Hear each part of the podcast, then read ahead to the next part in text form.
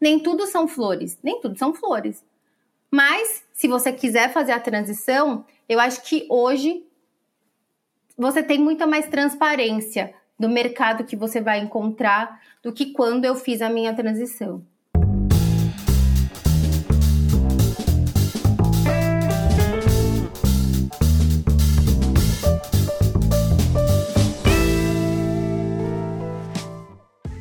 Olá, muito boa noite a todos. Seja muito bem-vindo, muito bem-vinda aqui ao LecCast, a terceira temporada do podcast da LEC, que traz para você temas como compliance, proteção de dados, investigações internas, ESG e muito mais. É, abrindo aqui a nova série de lives para o LecCast, nós vamos fazer algo diferente este ano. Todas as terças-feiras nós temos um encontro marcado aqui ao vivo às 18 horas e 18 minutos. Blackcast neste ano será ao vivo e você vai poder me encontrar aqui com muitos convidados especiais ao longo de todo este ano. No episódio de hoje, que abre aí a terceira temporada do LecCast, nós temos uma convidada muito especial. Nós falaremos com a Beatriz Jimenez, que é gerente de riscos e compliance da Estre Ambiental. Bia, seja muito bem-vinda ao LikeCast. Muito obrigada, Kalai. Obrigada pelo convite. É, acho que vai ser um bate-papo gostoso para falar sobre carreira, transição de carreira, né?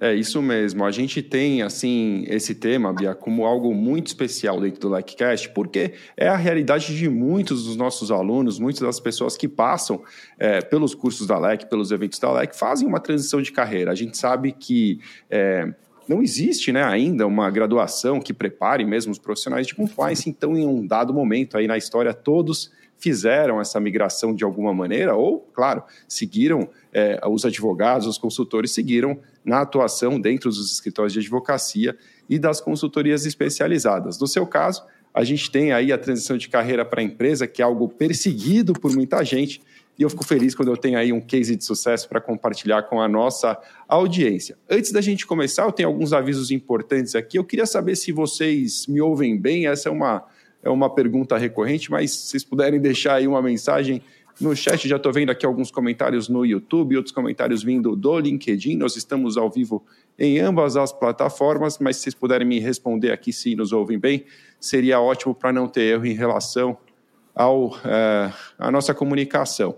Avisos importantes que a turma de marketing está aqui atrás de mim não deixa é, eu passar aqui, começar o episódio sem isso. Preciso avisar você que é, na próxima segunda-feira nós vamos abrir as inscrições para a próxima turma do curso de Compliance, Anticorrupção e Certificação CPCA e Neste ano, é, quem quiser fazer a sua pré-inscrição pode fazer isso neste momento, e ao fazer a sua pré-inscrição, você ganhará acesso automaticamente a uma aula inaugural que será ministrada por mim, pelo Matheus Cunha e pelo Daniel Sibili sobre é, justamente a carreira, do zero ao topo da carreira em compliance. Então, nós queremos ajudar você a criar um plano para a sua carreira, quer dizer, não, imposto, não importa o momento em que você se encontra na carreira, se está iniciando, se você já está no momento mais avançado da carreira, nós queremos compartilhar as nossas experiências e te ajudar a construir esse plano de carreira para 2023. Esse era um aviso importante.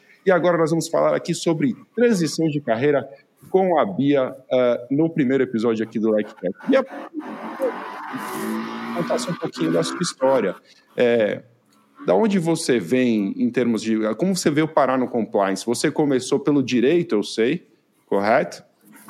E como foi essa, esses primeiros passos? Faculdade de Direito, e aí? Bom, é, eu, eu tava escutando no episódio do Likecast, você falou uma frase que eu acho que define a minha vida. Que eu tenho muitos gostos, isso me complica. É, eu acho que a minha essa frase vai passar vários momentos na minha transição de carreira, porque eu nunca sonhei em ser advogada. E eu acho o máximo aquela pessoa que, sabe, tem a certeza a vida inteira da profissão que quer seguir. Eu queria ser designer de joias. Tá certo. E aí, quando eu fui prestar vestibular, a gente estava numa situação muito difícil na minha casa, minha mãe estava desempregada, tudo, eu não tive a possibilidade de fazer. E aí eu caí no direito, porque eu fiz uma faculdade boa, que não era tão cara, que era o que podia ali no momento. E aí a minha sorte foi que eu me dei bem, eu gostei do direito e fui trabalhando com direito tranquilamente. Então, assim, é, quando eu comecei no direito, eu sempre trabalhei em empresa, eu tive um episódio em escritório, mas que aí eu tive a certeza que não era para mim, é uma rotina muito diferente, muitos clientes, eu gosto assim de vestir a camisa da empresa que eu tô, ser parceira de negócio, entender da história da empresa, entender qual é o sonho dela e, e percorrer junto. E assim, a maioria dos gerentes jurídicos que eu trabalhei, eles eram generalistas. Então eu tinha na minha cabeça uma coisa assim: preciso ser generalista. Então eu tenho, tenho que ser curiosa, tenho que trabalhar com trabalhista, tenho que saber de consumidor, até rótulo de embalagem eu sabia analisar, porque eu falava assim: não, quando eu tiver a minha equipe, eu sempre sonhei muito em ter uma equipe. Quando eu tiver uma equipe assim trabalhando comigo, eu preciso inspirar a minha equipe e preciso saber de tudo um pouco. E eu acho que isso foi um erro, porque os bons gestores, né, é, os líderes Waze, né, eu adorei o nome que você colocou, ele, ele vai te direcionando, né, você não precisa saber de tudo. Então, eu acho que isso foi uma coisa que foi acontecendo na minha vida, que eu fui sendo muito curiosa, trabalhando com tudo, mas eu sempre gostei mais de trabalhista. Então, o direito ah, do tá. trabalho primeira, foi uma coisa... Primeiro rumo foi direito do trabalho. O começo foi Sim. pelo direito do trabalho. Hum. E sempre foi, eu acho que foi o que me trouxe. Sim, tá cortando um pouquinho, tá, tá picotando. É, e, e eu acho que isso foi muito legal para mim, porque no direito do trabalho eu tinha muitas sindicâncias, que hoje né, a gente chama de é, os casos que vêm pelos hotlines da vida e por aí. Então eu acabei tendo muito contato com investigações. Então eu fazia as investigações trabalhistas junto com o RH. Então e teve, já teve episódio, sei lá, vir com o nariz de palhaço, os colaboradores trabalharem, aí vai, a gente entrevista todo mundo. Então, assim, eu fiz muito disso na minha carreira. Que acho que já era o comecinho do compliance, né? Porque eu me formei em 2008, né? Então já era um comecinho desse contato com compliance. Uh, quando eu já estava bem andada, assim, no direito do trabalho, eu engravidei. E aí eu acho que é legal contar essa parte, porque eu engravidei nova, né? Eu tive minha filha com 27 anos. É um, um pouco diferente, assim, para as pessoas, né? Para essa vida das, dos executivos que vão ter filho mais para frente, às vezes não querem a maternidade. Eu engravidei e queria ser mãe. Então eu continuei trabalhando, mas eu queria muito voltar para casa e ficar com a minha família. E aí, aí meu marido fez mestrado, apresentou, lançou livro, fez tudo, e eu tava aqui feliz sendo esposa, mãe e trabalhando. Eu sempre continuei trabalhando, eu nunca parei de trabalhar.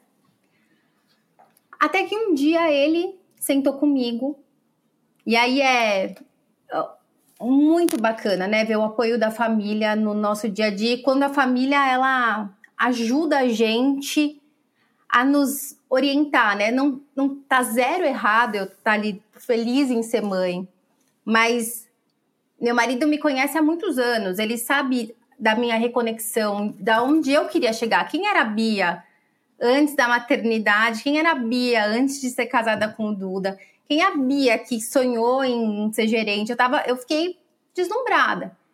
E ele falou: Você não vai voltar a estudar mais? Como é? Qual é a sua aqui agora?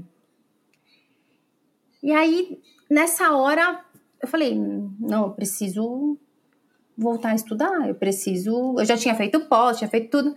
E aí, eu fui fazer um LLC. Você tinha feito pós em quê? Eu tinha feito pós em direito civil. Ah, em direito civil. É. Legal. E aí, como eu tava um pouco, assim, muito. Eu, nessa fase eu estava trabalhando com direito trabalhista e um pouco com regulatório, assim. E aí eu falei para ele, eu falei, acho que eu vou fazer uma, um LLC em direito empresarial. Porque aí eu dou um refresh ali na minha carreira, dou um, vejo o que eu quero, quero ser. Ainda continuava com essa ideia de um gerente tem que saber de tudo tal. Falei, vou voltar para ali, né? E aí eu fui, fiz INSPER com uma criança de dois anos, foi uma loucura. Mas dali eu já entendi aonde eu queria chegar. Eu, foi uma reconexão mesmo de, bom, eu sou muito feliz tá, trabalhando. E eu sou muito grata a ele por esse convite que ele me fez para essa minha reconexão, né? E quando eu estava trabalhando, quando eu estava fazendo o INSPER, tinha um colega meu de turma que ele me falou assim: Bia, abriu uma vaga lá na Whirlpool de compliance. E eu falei: nossa, mas eu não conheço compliance. Ele falou: Bia, mas vai, você vai ser boa, eu tenho certeza. Ele falou: eu falo com o, com o head da área, você conversa com ele. E aí tem os anjos das nossas carreiras, né? E eu fui muito feliz em encontrar o Carlos Novix ali naquele momento, que foi o meu gestor. Ele é o meu mentor da vida, é uma pessoa que, assim, eu adoro dividir tudo de carreira com ele, assim. Ele é, é um excelente professor, né? Ele é, ele é realmente um cara muito fora da curva, né? No, quando eu era aluno da LEC, eu tive aula com ele também, isso em 2000, sei lá, 13, é. 14, por aí. Ele é, ele é um ser humano incrível e ele é um gestor, é assim, é um mentor mesmo, assim, para mim hoje. E ele me ensinou muito, Kawai, muito, muito. A gente fazia investigações internacionais, então assim, era uma diversão. Então eu já comecei a me encantar muito pelo juri, pelo compliance ali mas eu sempre tive a pulguinha do jurídico. E eu acho que isso foi para mim, eu, eu até, né, eu li o livro de insights de carreira para compliance officers, né, da LEC, e eu fui vendo as situações, ah, gente que foi assim, ah, o, a, a vida foi caminhando, né, pro pro compliance. A minha não, a minha sempre foi assim gosto do compliance, mas também gosto do jurídico. Sou boa no jurídico, adoro ser combativa, adoro para esse processo, adoro fazer audiência, mas e é, eu acho que é a história do eu tenho muitos gostos, isso me complica, sabe? Isso me atrapalhava sobre isso. Bia, tô, eu, tô te ouvindo aqui é, e fazendo questão de não te interromper, porque eu tô adorando a história. É uma história que fala com muita gente. Eu tenho certeza que tem muita gente nos assistindo agora e falando: nossa, é a minha vida, porque é a vida real. E eu estou fazendo um monte de anotações aqui é, que eu queria frisar, assim, antes da gente prosseguir adiante. Então, vamos fazer uma pausa na sua chegada na UIPRO, na sua primeira oportunidade em compliance, só para a gente falar de alguns pontos legais aqui que, que você mencionou e eu realmente acho que vale a menção. Primeiro, antes de mais nada, o livro que você se refere, é esse que está na minha mão aqui, Insights de Carreira para Compliance Officers, é um livro que todos os anos nós escrevemos pelo Compliance Mastermind da LEC, que é um programa para executivos, para profissionais de compliance em posição de gestão. É, e esse, essa última edição ela vem trazer justamente esses insights de carreira, essa experiência dos profissionais de, do Compliance Mastermind dividida com você, para que você possa aplicar também na sua carreira, enfim, aprender com essa experiência, com essa vivência dos profissionais mais experientes. Então, se você tiver curiosidade, é, vá ao site da Alec e lá você vai encontrar essa nova edição do livro. Mas na sua jornada, é, Bia, algumas coisas legais, né? Você mencionou desde o começo uma intenção, uma, uma predisposição à liderança, quer dizer, uma, uma realmente assim uma, uma vontade, né? Você desde o começo já fala, pô, penso em ser, penso na gerência, eu penso em ter equipe, eu penso em influenciar, eu penso em levar a turma comigo. Isso é um traço de um, uma soft skill, né? Que é muito valiosa em compliance. Você ter a capacidade de puxar a fila, de liderar a transformação, é, tudo isso pode ser desenvolvido e as pessoas têm que ter isso em mente, né? Você não nasce dessa forma, você pode se desenvolver. Tem pessoas que têm uma aptidão natural, tem isso com ela, tem outras pessoas que vão ter que puxar realmente intencionalmente o desenvolvimento dessa habilidade, mas isso é algo que eu vejo com muito bons olhos. Depois você mencionou o Waze, que eu falo na minha fala aqui na minha, no meu artigo é, dentro do livro, eu falo que os líderes têm que ser como o Waze. Se você erra o caminho, você para e recalcula a rota e segue adiante. Você não tem tempo para ficar se lamentando. Isso também é uma outra, um traço de personalidade, de comportamento importante para um líder de compliance, é saber se adaptar. Né? A adaptação ela é fundamental.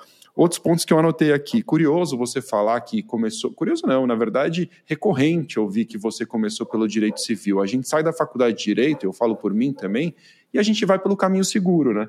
A gente vai por aquilo que a gente gosta, dia a dia. Eu fui fazer processo civil.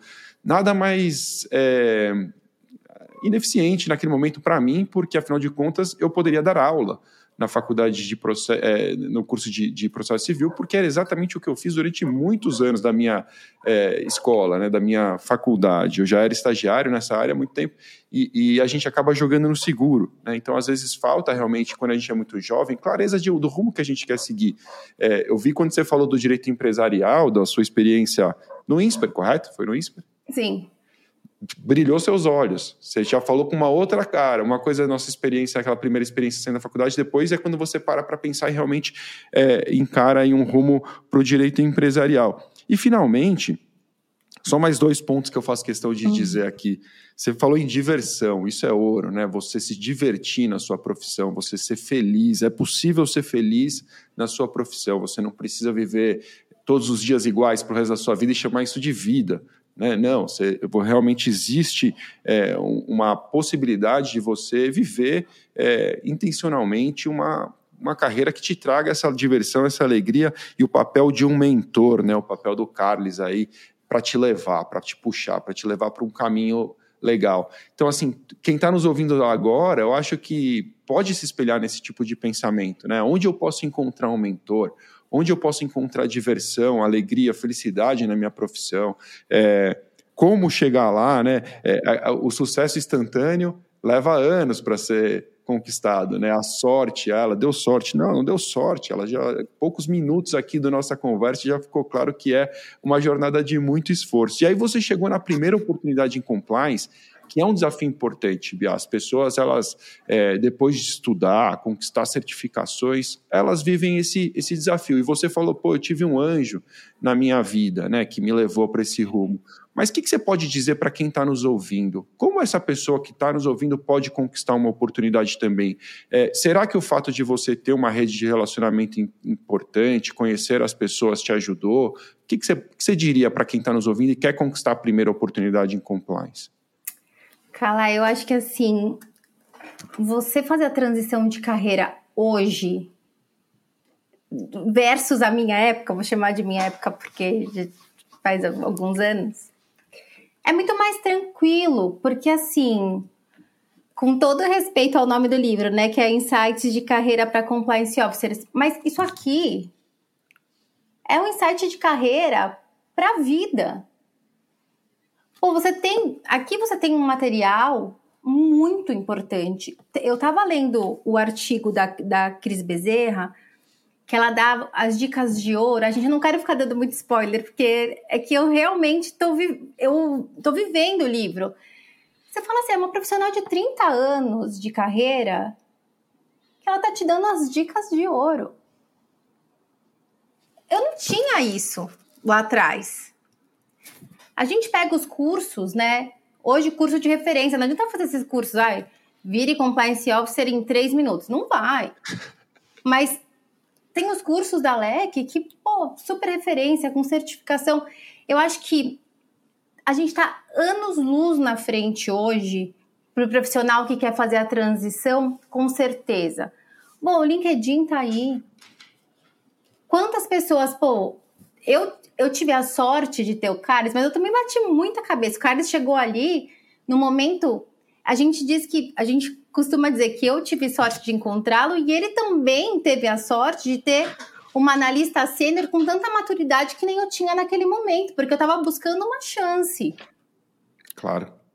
Então, assim, foi um encontro ali? Foi. Mas eu falava para ele: eu não vou dar treinamento, eu só quero trabalhar com investigação. Eu vou ser a pessoa que vai ficar aqui atrás e eu quero ouvir as pessoas, eu quero ouvir os chineses, eu quero. Até que uma hora ele falou assim: Bia, você não vai ser completa. Um profissional de compliance, ele não vai cuidar de um pilar só. E aí eu comecei a abrir a minha cabeça, e aí quando você fala de diversão, né, que eu mesma disse nas investigações, o compliance ele me diverte.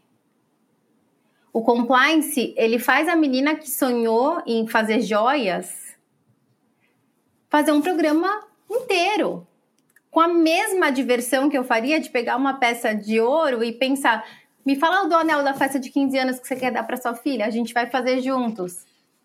Então, assim, hoje eu, eu vejo compliance como uma possibilidade de fazer muita coisa diferente. Estou aqui, eu estou aqui pensando num treinamento, vou pegar aqui, ó, a gente, tô na Experimental, uma empresa de gerenciamento de resíduos.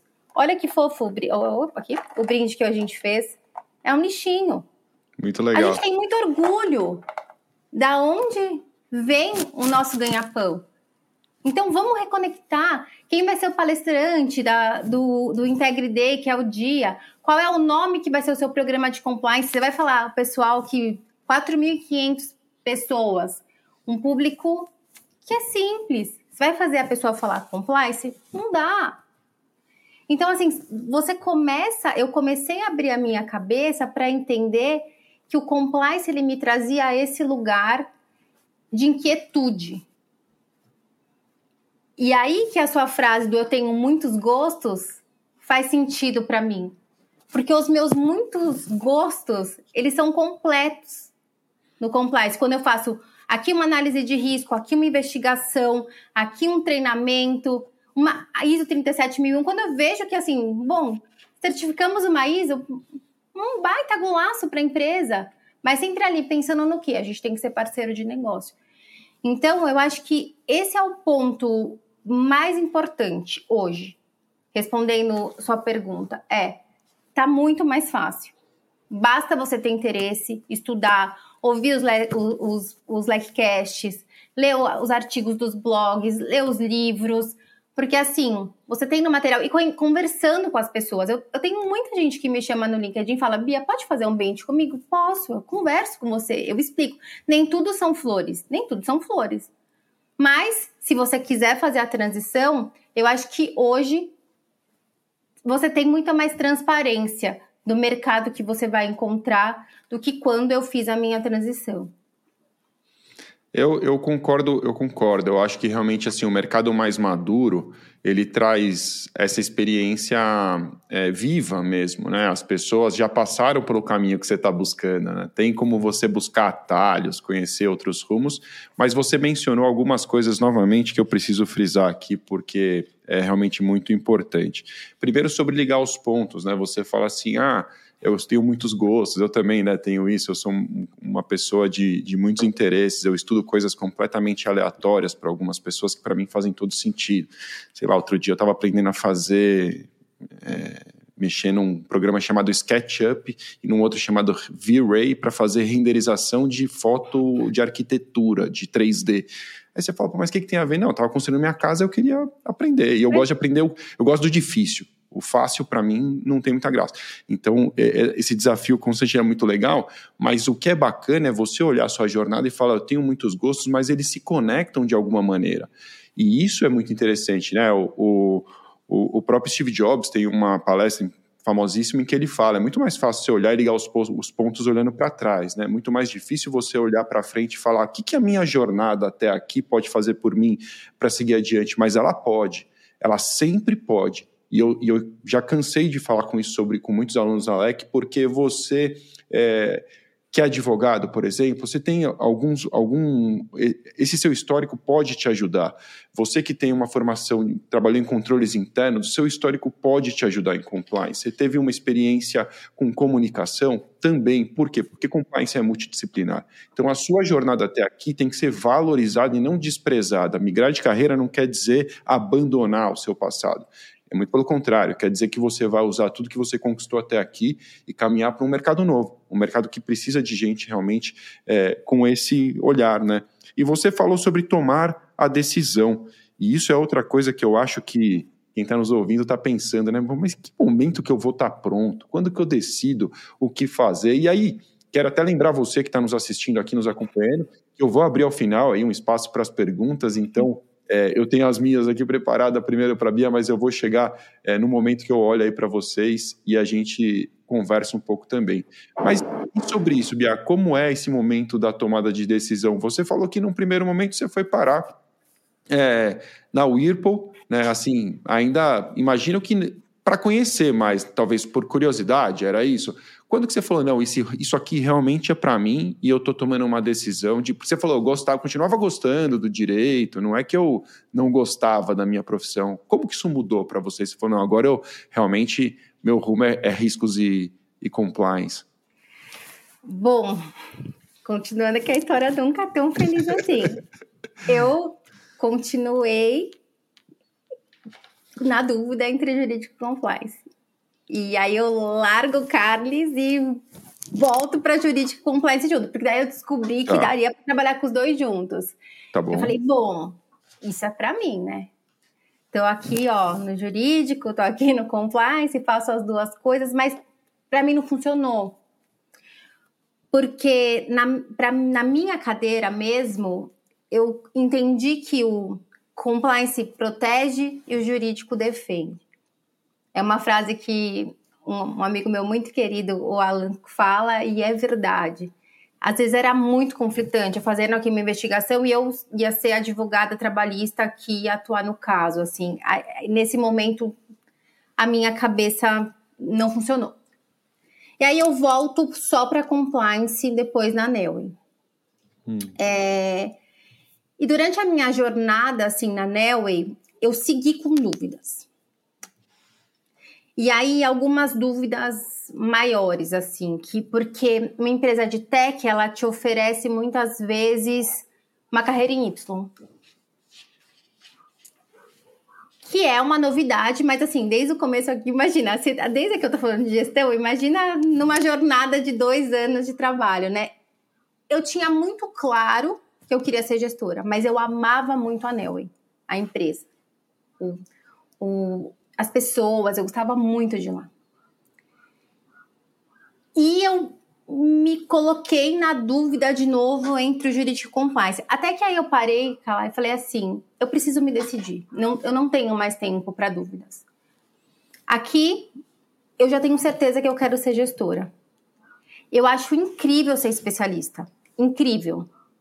Uma vez eu estava conversando, fazendo bench, e aí nessa fase aí que eu estava tentando entender a minha carreira, eu fiz muito bench com compliance officer. Muito.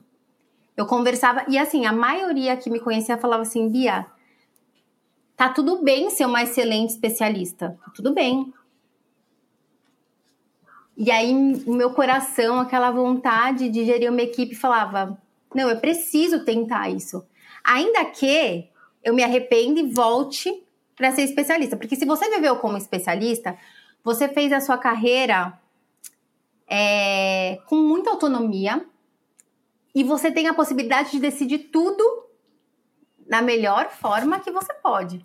Então eu estava muito confortável ali. Eu era muito técnica e eu fui para ser gestora.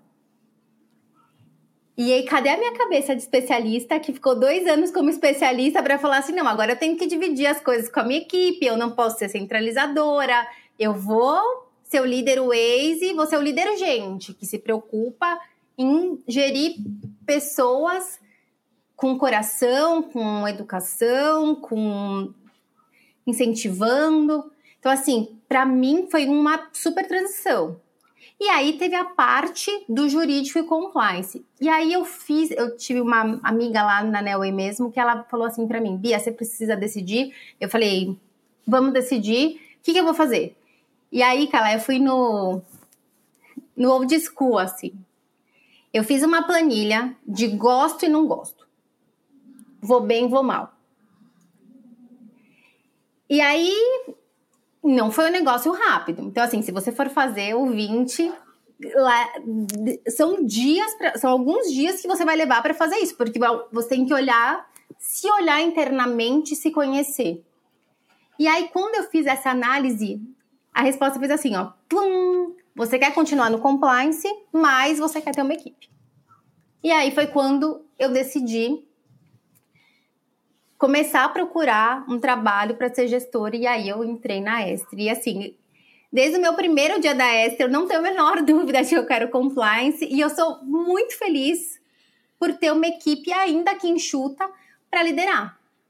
Então, assim, às vezes a gente precisa ter coragem para se autoavaliar e para entender o que de fato faz sentido. E às vezes parece assim, ah, isso aqui planilha é boba. Não é boba. Pare e pensa o que você gosta e o que você não gosta no trabalho. E pior ainda, entenda o que você faz bem e o que você faz mal.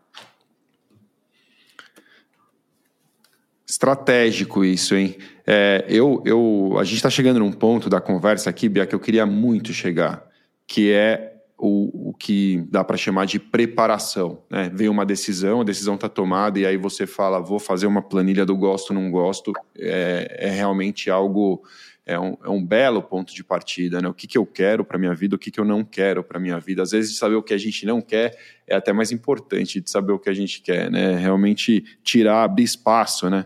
É, é importante mesmo. E aí é, a gente olha para essa preparação e você falou em outras, em outras situações, você falou até de, de falar assim, ah, quais são meus pontos fortes, meus pontos fracos. Eu gosto muito de sugerir às pessoas que façam uma análise SWOT da sua própria carreira. A gente fez isso na última Compliance Week, eu recebi um monte de mensagem das pessoas falando assim, nossa, eu nunca tinha parado para pensar que uma análise, uma análise SWOT poderia ser útil é, para mim, na minha, no meu projeto de carreira. Né? A gente pensa muito nisso nas empresas, nos novos negócios, mas não para para pensar em algo assim é, na jornada profissional. E é exatamente isso, né? quais são as forças, as fraquezas, as fraquezas, as ameaças, e isso, eu acho que até na, na aula inaugural que a gente vai ter na próxima segunda-feira, eu vou voltar a falar disso, porque realmente trouxe muito resultado. Olhando para a preparação, eu queria pontuar um pouquinho mais sobre a preparação para quem está nos ouvindo poder comparar se ele realmente, é, ou ela, né, é, chegou a se preparar com tudo que tem ali à disposição. Então, o que, que, eu, o que, que eu vejo aqui de preparações relevantes? É, claro, essa análise, né, olhar para dentro, acho que é o ponto de partida, olhar para as metas, né? olhar para os objetivos, como você colocou. Para você, você tinha essa visão clara de, de gestão, de assumir uma liderança, Achei, achei legal você falar assim, ah, mesmo sendo uma equipe pequena, eu já tenho um baita prazer de cuidar das pessoas porque você teve isso com você. Você está replicando a jornada de, de, que você viveu, né? Você está querendo é, ser para as pessoas um pouco do que os seus líderes foram para você, imagino, é, nessa jornada. E, e, o que é legal em compliance é que apesar de você ter uma equipe pequena, você tem uma empresa inteira para liderar na transformação ética, né? Então é muita gente, é, com certeza. E aí outras, outros preparos relevantes, cursos, né? Deu para ver aqui que você falou, pô, fiz um curso de direito empresarial, é, faz parte agora do nosso programa do Compliance Mastermind, onde você vai ter oportunidade de trocar com outros gestores e realmente continuar se atualizando. Vai poder obter todas as certificações profissionais da ALEC, que é. é eu, eu falo, o pessoal fala, pô, mas eu não tenho experiência, é importante ter uma certificação? Muito, muito importante, porque se você pesquisar, inclusive, você que está nos ouvindo ou assistindo agora ao vivo, você vai ver que na internet existem vagas, é, eu já encontrei mais de uma vez, vagas que já colocam as certificações da LEC como um diferencial ou mesmo como um requisito de contratação. Então, às vezes você não tem uma experiência, mas você tem uma certificação, pô, você já deu um belo passo. Pensa numa pirâmide, né? A coisa vai afunilando. Então, é, pessoas que querem a vaga, pessoas que querem a vaga, mas têm um curso, pessoas que querem a vaga, mas têm um curso e uma certificação, pessoas que têm alguma experiência. Pessoas... Quer dizer, você vai se colocando num universo de ser a pessoa perfeita para aquela posição. Então, cursos, certificações, soft skills, achei legal essa coisa da gente falou de liderança, mas, poxa, que outras soft skills são importantes nessa jornada? A gente fala muito em diplomacia.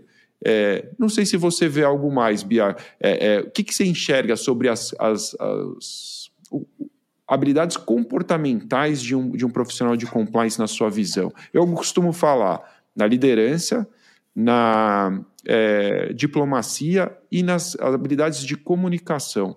Como que você enxerga isso? Você acha que tem é, é importante, tem que desenvolver? O que, que você, como, como você fez no seu caso? O que, que você pode compartilhar? Eu, olha, eu uma, uma só completando a, os bullet points que você colocou, eu acho que a, a, a comunidade do compliance ela é muito acolhedora. Então, sempre que eu tenho alguma dúvida, ah, quem eu vou chamar para a minha semana de compliance? Eu sempre coloco algum grupo e sempre sai.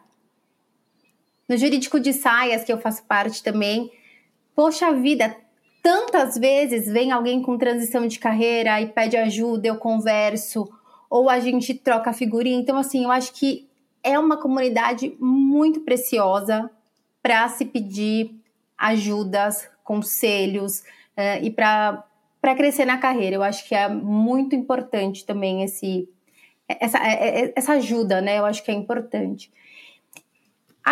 Sobre os soft skills, eu acho que a parte da comunicação é um negócio impressionante. A gente, o, o profissional de compliance ele precisa se comunicar bem.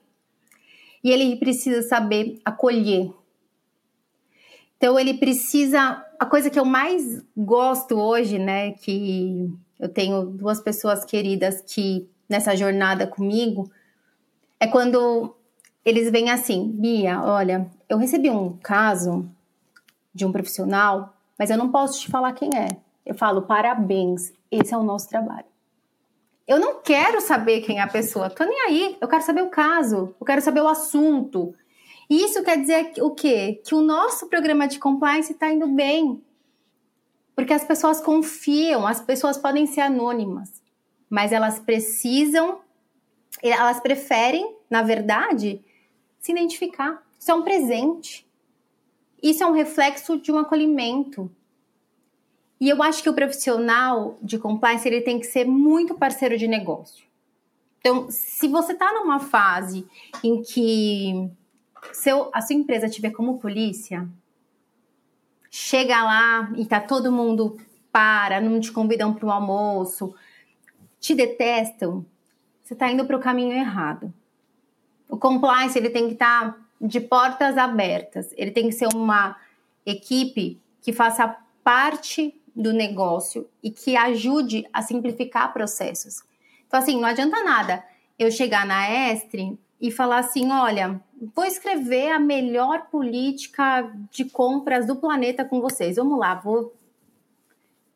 Não, é, as empresas já têm um processo de compras. Não é mais fácil você entrevistar o gerente de compras, entender o que ele faz e fazer talvez umas melhorias ali. Ah, que, que você é o técnico, né, do, da conversa, é claro que vai ter alguma coisa. É muito mais fácil, porque dali desse papo você vai sair o quê? Parceiro de negócio. Em vez de falar assim, ah, chegou o chato do compliance aqui, querendo que eu escreva uma política em três dias e vai atrapalhar todo o meu fluxo, vai, com certeza, alguém vai querer fazer alguma coisa para burlar. Sabe? Então, assim, eu acho que essa parte de entender o negócio, simplificar o processo e o acolhimento, eu acho que o acolhimento ele é muito importante. Para mim, a gente trabalha um pouco é, focado em acolher mesmo, em cuidar das pessoas, porque se a gente quer uma empresa fazendo negócio, a gente, eu, eu criei uma hashtag com meu diretor para esse ano, que é o compliance também vende. Eu quero vender. Então, quando a gente está nos bids, que tem o questionário de compliance, porque a gente faz para os outros, mas a gente também recebe, né? Então, assim, a gente também tem que ficar preenchendo formulários. Eu falo, o compliance também vende. Manda aí que a gente vai bater no peito, vamos responder e a gente vai vender. E eu falo, quando a gente vende, eu falo, Diego, aí esse é nosso, fala lá. Por quê?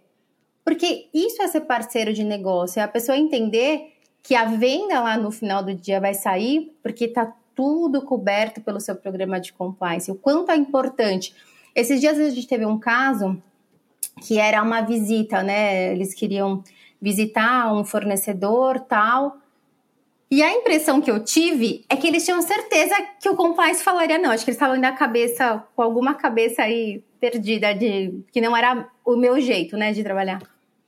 E aí eu falei, tá tudo bem a visita, vocês podem ir, tem razão de negócio, a gente tem política de cortesias, tá aqui as recomendações, tal.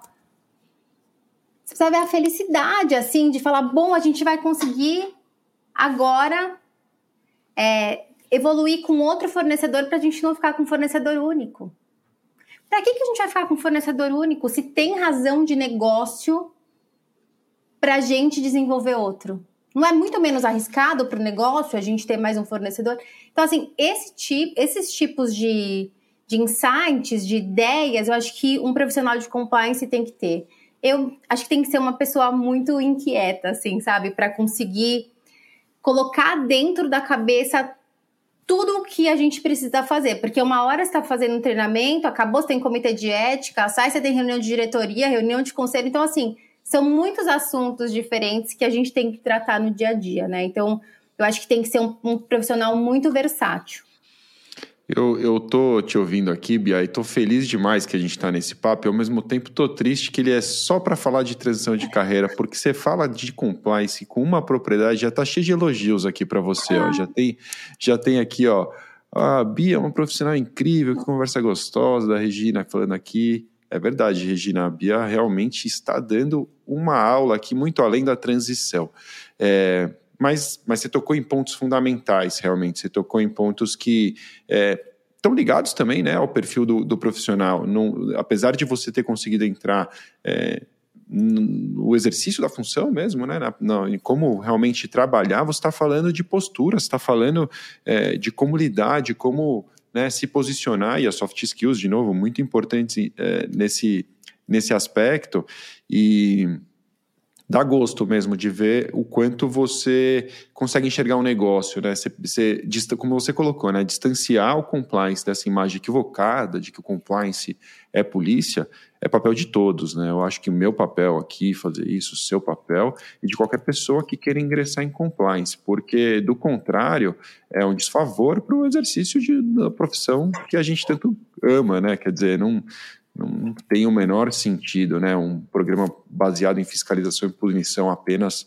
jamais será um programa efetivo de compliance. Sabe o que eu queria te perguntar? É, eu gosto de histórias, você contou algumas aqui, eu gosto muito das histórias porque eu acho que elas ilustram muito, principalmente para quem está só nos ouvindo nas mídias de áudio e não está nos vendo aqui, inclusive. E eu queria te perguntar qual foi o maior desafio na sua é, transição de carreira? Porque a gente falou de coisas boas, a gente foi positivo, a gente já tem aqui alguns comentários falando que realmente era esse episódio aqui era tudo que a pessoa precisava ouvir e tal. Depois a gente vou puxar alguns comentários para trás, mas é, é, claro que eu quero motivá-los, inspirá-los a, a, a seguir seus sonhos e migrar de carreira, mas com certeza não foram só flores, né? O que, que você pode trazer de desafio? Que, onde, onde doeu? Nossa, eu acho que doeu quando eu, na minha primeira oportunidade de ser gestora, fui lá, fiz, né? Era o primeiro dia, né, com a equipe, fiz presente para eles, cheguei assim bem feliz, falei assim, nossa, eu falei já com um discurso certo, falei assim, olha, eu desejei muito ter essa equipe aqui com vocês, que bacana vai ser, já queria ouvir cada um. A hora que eu terminei de entregar o presente, a menina falou: Não, só queria te dizer que eu pedi demissão sexta-feira. Aí eu, eu falei assim: Ai, que bom. Que a gente já vai exercendo a gestão assim, de maneira real, né? Real e oficial, né? E depois disso, a gente tinha, depois de dois meses, a gente tinha uma certificação da ISO 37001. Numa empresa ah, que eu, eu tinha vi, acabado eu de entrar. A Estre Ambiental tem, o, tem a, a certificação ISO 37001. Você, tá, você entrou no, na reta final da, da já para obter a certificação? Eu já eu entrei para refazer a certificação. Ah, para recertificar já, tá. É, era, eu entrei em janeiro, a recertificação, a auditoria interna foi mais ou menos em abril e a recertificação foi em junho, maio, junho. Para quem não sabe do que nós estamos falando, a ISO 37001 é uma certificação é, de sistemas de gestão anti-suborno, correto? Ou estou confundindo? Não, é isso mesmo. É, 37001 é gestão anti-suborno e que é, talvez, aí a primeira certificação ISO relevante para os programas de compliance. Hoje a 37301 traz mais especificamente orientações sobre o programa de compliance, mas que é, realmente é, é uma certificação muito importante, especialmente em mercados é, onde existe um relacionamento com o governo muito importante, como é o caso é, do tratamento de lixo, né? Quer dizer, é. onde, onde a Bia se encontra hoje. E aí, você, você, no meio desse cenário, então, você falando da dor, você chegou achando que você ia ter suporte, ela falou, então, tô indo embora, e você teve que se virar. Como é que foi isso? E aí eu tinha, tenho ainda o meu. Eu tenho duas pessoas da minha equipe hoje, né? Porque a gente já repôs também essa vaga e eu claro eu chamo ele de meu menino, que é o Clepson, que ele é incrível, ele tem 10 anos de estre. É um cara que passou, assim, por almoxarifado, suprimentos, então, assim, sabe muito, sabe muito da, do negócio, sabe muito da empresa. E eu olhei para ele, eu falei, Clebinho, vamos junto. Não tem opção. Eu falei, eu sei a norma, você sabe a empresa. Eu falei, não tem como não ser sucesso vamos lá. E aí a gente ia contratar uma consultoria, mas estava super caro. Eu falei assim, vamos fazer interno mesmo, vamos indo. Então, assim, foi uma loucura, uma loucura, uma loucura, uma loucura.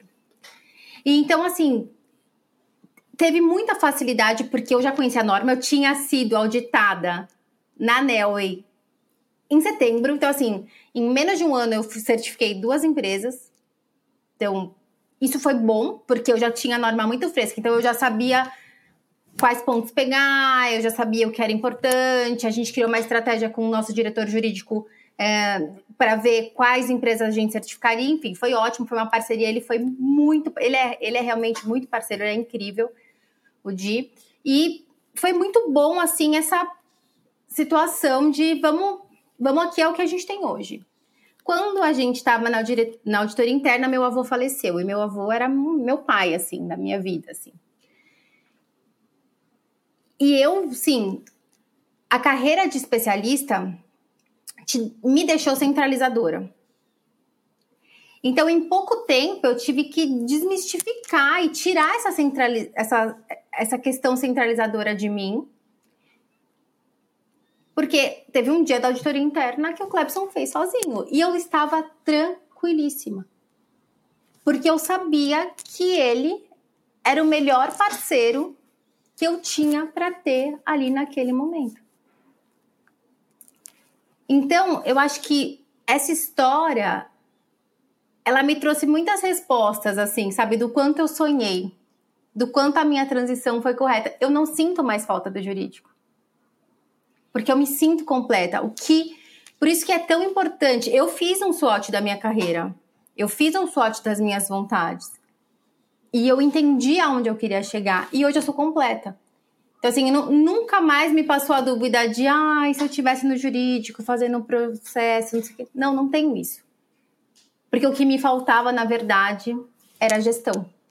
Então, eu acho que a minha transição se realizou ali de felicidade. Porque eu falei, bom, eu tenho. E depois entrou uma, uma outra querida que eu fui presenteada, ela era direta do meu diretor e que é a Estefânia, e ela veio trabalhar comigo. Então, assim, muito legal a oportunidade que ela teve de vir e a gente abraçou muito ela. A gente dividiu a equipe Pilares, enfim, para dar sequência, mas assim, o que eu posso dizer é que, assim, sou muito realizada hoje com a minha transição de carreira, não tenho mais dúvidas, mas porque eu me empoderei das minhas vontades. Não deixei o meu amor por uma empresa ou meu, a minha dúvida do compliance, assim, e tive muito suporte da minha família. Sim, acho que meu marido foi essencial nesse momento de me entender, de me ouvir, de, de me apoiar muito nessa transição de carreira. Eu acho que quando a gente tem o suporte da família, é muito mais fácil fazer essa transição. Olha, que jornada, hein, Bia? E realmente, eu acho que esse é um ponto fundamental. Você tem toda a razão, porque muitas vezes migrar de carreira pode importar em um pequeno pra, passo para trás. Por que não dizer isso, né? É, existem pessoas que já estão num momento mais avançado numa carreira e falam, pô, mas se eu for para compliance, será que eu vou, por exemplo, já sou coordenador, eu já sou até mesmo gerente em uma outra função? Será que eu vou ser admitido em compliance no mesmo cargo? Possivelmente não. Mas as pessoas admitem muitas vezes mudar, ganhar um pouco menos, e aí ter o apoio da família, e aí fala: não, tudo bem, vamos lá, eu seguro aqui, para que você possa depois dar 10 passos para frente ser feliz, né? Porque no final do dia é sobre isso, né? É sobre ser feliz profissionalmente. A gente não pode ficar pegado a, enfim, a faculdade que fez ou eu, eu, eu gosto de contar, às vezes, essas minhas jornadas pelas mais diversas profissões, porque é o que eu sugiro às pessoas. Eu acho que você não tem que ficar amarrado a nada. É, você teve uma oportunidade, faz sentido, testa. Se você é jovem, principalmente, testa mais ainda, experimenta, vai em frente, porque no final você tem a oportunidade de saber o que você gosta, tendo experimentado mesmo, né? tendo vivido como é, é essa oportunidade. Eu comecei a faculdade fazendo marketing, larguei, fui fazer cursinho durante um tempo, fiz direito, depois me especializei, fiz mestrado em direito, fui morar em Portugal, estou em Coimbra, advoguei por quase, sei lá, talvez uns 15 anos, migrei para compliance, entrei na LEC, voltei para o marketing, depois de toda essa jornada, ah, então tudo que você fez está rasgado? Jamais. Eu trabalho com marketing, mas é um marketing muito especializado, né? É, com certeza outras pessoas também podem ter uma jornada como essa, mas não é comum, né? Uma professora de marketing que conheça tanto um assunto jurídico e mesmo de compliance como eu pela minha vivência. Então isso me traz, e aí é a coisa de ligar os pontos. Eu posso apresentar um, um podcast como esse absolutamente à vontade, porque Primeiro que eu gosto de bater papo, eu realmente acho muito legal, me interesso pelas histórias das pessoas, eu acho que isso naturalmente traz uma conversa é, agradável, para mim, pelo menos, né? E, e, são os feedbacks que eu recebo. E depois que, que realmente é uma jornada que me instruiu, né? Me fez chegar num ponto em que eu posso olhar para trás e falar, poxa, quanta coisa legal eu vivi e como isso me ajudou. E, e experiências, às vezes, mais inusitadas também me ajudaram. Então, por exemplo, quando eu pude trabalhar na Disney durante um tempo, isso me trouxe uma liberdade de comunicação muito grande. Né? Quando eu fui monitor de acampamento, de como criança, né, ainda como adolescente, eu explicava brincadeira no palco para 300 crianças. Então, assim, era uma, é uma forma de você pegar a sua jornada e falar como isso pode ser útil agora. Agora eu subo num palco, eu estou absolutamente tranquilo. As pessoas falam, pô, mas você não fica nervoso? Eu falo, não, eu não fico nervoso. Se eu estou preparado, eu sei o que eu vou fazer lá em cima, tá tudo bem. As pessoas estão lá para assistir, eu vou falar, e alguns vão gostar, outros não. Mas está tudo bem, eu vou tentar fazer o meu melhor. E eu acho que é isso, é um pouco disso que eu gosto de passar para quem está nesse momento de transição. O que, que a sua jornada pode fazer por você? Tem muita coisa boa, com toda certeza, que a sua jornada pode te ajudar nessa transição para compliance. Para a gente caminhar para o encerramento, Bia, e, claro, abrir aí algumas perguntas para a nossa audiência, quero lembrar você aí da nossa audiência que está nos assistindo no, no LinkedIn também, no YouTube. Se vo... Aliás, eu vou, eu vou fazer um pedido aqui. Tá cheio de gente que nos assiste no YouTube e não segue a LEC. Se você não seguir a LEC, olha, a sua transição de carreira não será a mesma. Então já aperta o botão aí para seguir e, e, também curtir o nosso vídeo, que ele vai chegar para muito mais gente e isso é muito legal.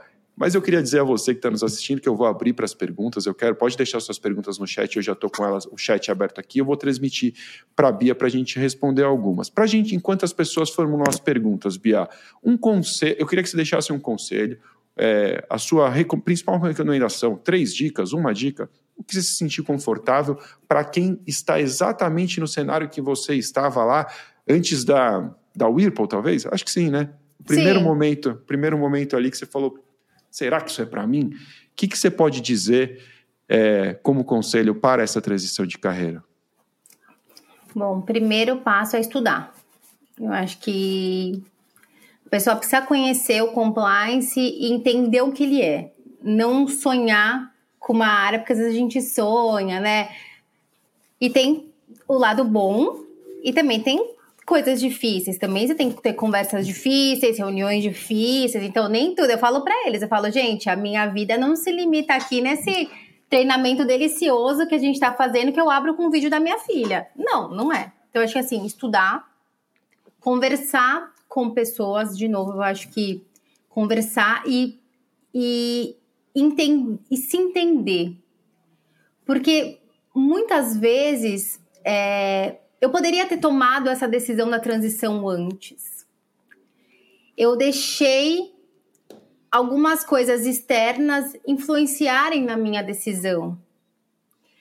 Se eu tivesse mais empoderada do que eu tivesse coragem mesmo, acho que a palavra é coragem, de falar assim, não, não me importa, o que eu quero é ser gestora, o que eu quero é cuidar de um programa de compliance é, como gerente dele, eu quero conhecer dos riscos.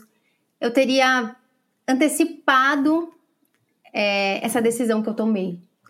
Então, eu acho que isso é importante. E, eu, e uma coisa que o, o Carlos me falou uma vez, e que eu acho muito importante. Às vezes, quando eu falei para ele que eu não queria. que eu só queria fazer investigações. E eu acho que isso, talvez, quando as pessoas estiverem dando treinamento com aquela sala lotada, para chegar nesse grau que você falou de tranquilidade, né? Porque no começo a perninha treme, não é fácil, você tem que respirar, você vai usando técnica. Ele falou assim para mim: Bia, você precisa fazer treinamento. Porque as pessoas lembram de quem estava no treinamento. Tudo bem que você fez um milhão de investigações, eu sei o quanto você é competente, mas você precisa dar a cara do programa. E ele falou assim: sempre se lembre que a pessoa que mais sabe do assunto é você. Quando eu me empoderei dessa frase para dar treinamento de compliance, a minha vida mudou. E hoje eu posso falar que é o pilar que eu mais gosto: comunicação e treinamento. Então, assim, se empoderem do compliance, estudem, estudem, estudem. Vejam cursos da LEC, é, artigos, o livro. Esse livro é muito, muito bom. Eu queria muito ter tido a oportunidade de ter ganhado um livro desse lá antes da Whirlpool. Eu acho que eu teria ganhado uns oito anos aí de carreira, porque ele te dá muitos caminhos, ele te dá muitos insights. Eu acho que é um livro para você reler sempre, porque você vai ler hoje com uma cabeça, talvez da transição. Daqui cinco anos você vai olhar e falar como compliance officer. Olha o que eu tenho que fazer como compliance officer. E a leitura vai ser completamente diferente. Eu acho que hoje tem muitos artigos para falar sobre o tema. Eu, eu, escrevi um artigo sobre investigações de compliance num livro que eu já recebi vários feedbacks das pessoas falando assim, que foi, foi em 2017, mais ou menos. E as pessoas falaram assim, Bia, eu não conhecia um artigo para investigações para respeitando os aspectos trabalhistas. Eu não tinha material, para ir atrás para fazer. Não tinha fonte, né? Não tinha fonte. Eu ia na fonte trabalhista e da minha experiência com investigação trabalhista. Agora não, agora as pessoas têm fontes para procurar. Então, assim, eu acho que estudar, conversar e se empoderar, acho que esse é o ponto. E se quiserem me chamar no, no LinkedIn, me chamem, que eu, eu faço questão de conversar com as pessoas para ajudá-las.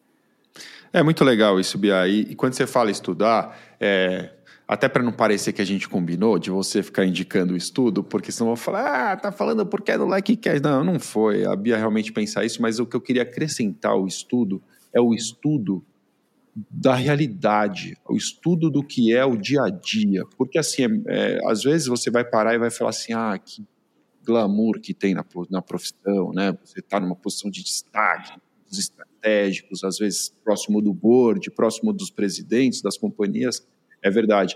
Mas como é o dia a dia da profissão? É isso que você quer fazer?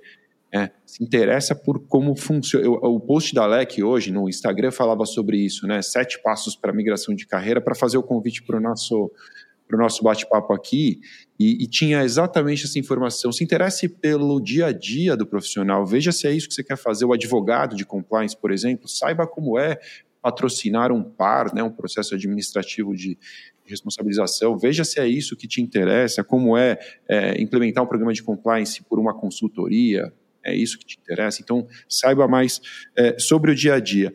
No final dos nossos episódios, a terceira temporada não pode mudar, quer dizer, a gente sempre deixa uma recomendação, nosso convidado deixa uma recomendação, uma dica de livro. Você já super recomendou aqui o Insights de Carreira para Compliance Officer, está na minha mão aqui mais uma vez, mas eu não sei se você tenha mais algum livro que você pensou em deixar como recomendação também.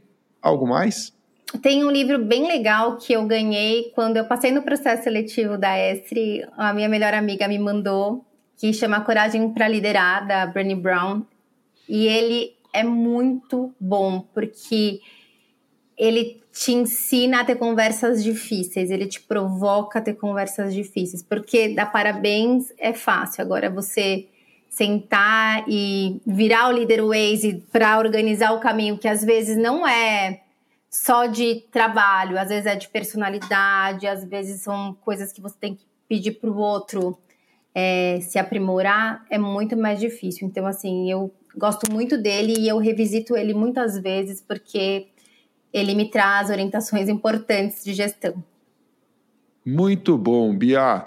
É, pô, demais, que papo legal. Vou pegar aqui algumas perguntas para a gente responder da nossa audiência, é, para a gente caminhar para o encerramento. Deixa eu ver aqui.